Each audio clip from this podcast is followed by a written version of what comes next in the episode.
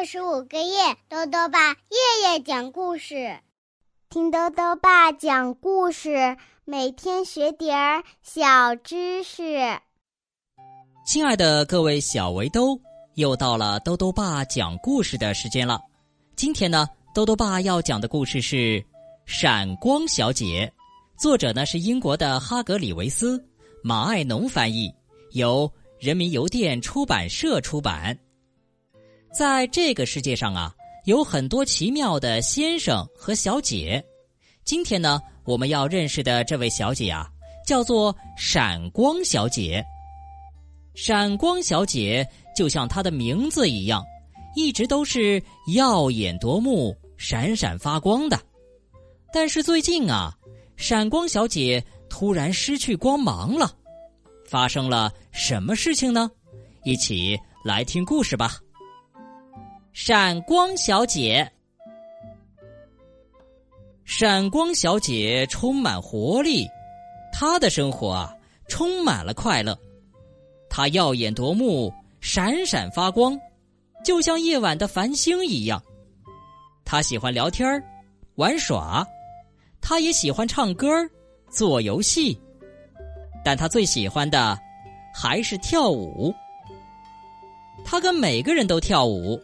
无论是谁，他跟贪吃先生跳舞，他也跟瘦先生跳舞，他甚至还跟笨拙先生跳舞，哪怕笨拙先生踩到了他的脚趾头。他越跳嘛，就越开心，他越开心啊，身体就越亮，身体越亮呢，闪的光就越耀眼。在深夜回家的路上。这倒是挺方便的，一切都太美妙了。不过上个星期开始，事情变得不那么美妙了。星期一下雨了，闪光小姐发现自己的雨伞被淘气小姐剪了好几个洞，她呀被淋成落汤鸡了。星期二，霸道小姐命令她不许唱歌。你的歌声害得我头疼，霸道小姐吼道。星期三，傲慢先生开车压过水坑，溅了他一身的水。星期四，喷嚏先生把感冒传染给了他。星期五，粗鲁先生对他说：“他跳舞的样子很是滑稽。”哎呦！多么倒霉的一个星期呀！到了周末，闪光小姐觉得自己简直倒霉透顶了。她不想聊天不想唱歌也不想做游戏了。她甚至都没有心情跳舞了。她的身体也出现了一些变化，她不再发热，不再发光，不再闪闪发亮了。我的闪光没有了。当荒唐先生到他家串门时，他难过的大声说：“哦，天哪！”荒唐先生说：“你最后一次看到他是在哪儿呢？呃，没准儿是在楼梯底下呢。”他试探着问道。然后他去那儿找了找，没找到。哎呦，当然不会找到的，对吧？这个想法太荒唐了，哼，这太荒唐了！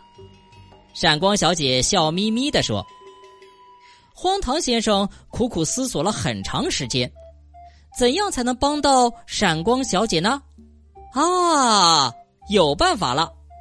他跑去商店买了一些闪光片儿。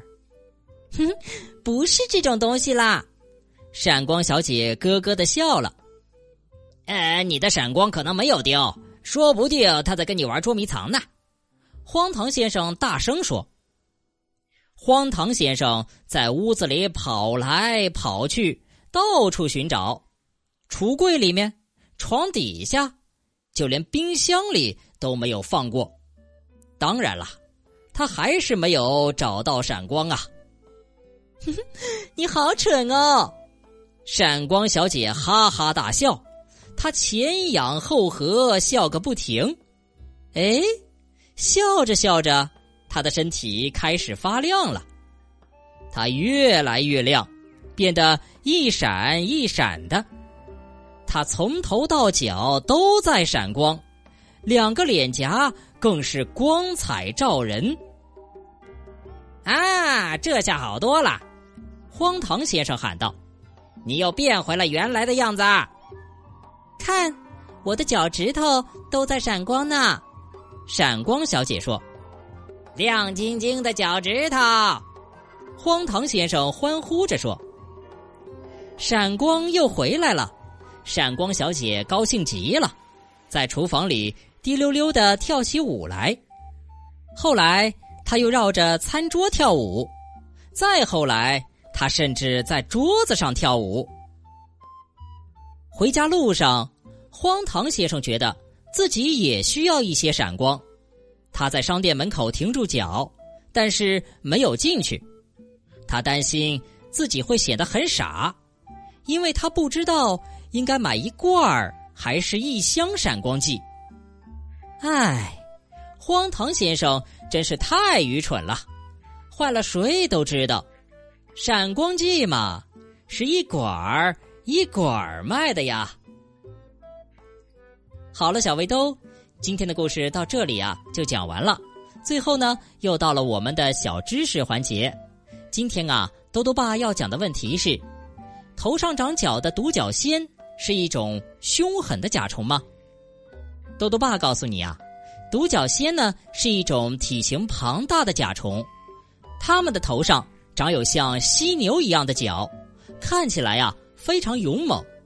但是小围兜们可不要被它们的外表给吓到，其实啊，独角仙只是一些水果或树木的枝叶。并不是什么凶狠的甲虫，它们头上的角只是为了和同类争夺食物时掀翻对方用的。由于它们性情温顺，不少人还把它们当宠物来养呢。豆豆爸还想问问小围兜，什么情况下你的心情会变得特别好呢？如果想要告诉豆豆爸，就到微信里来留言吧。要记得豆豆爸的公众号哦。查询“豆豆爸讲故事”这六个字就能找到了。好了，我们明天再见。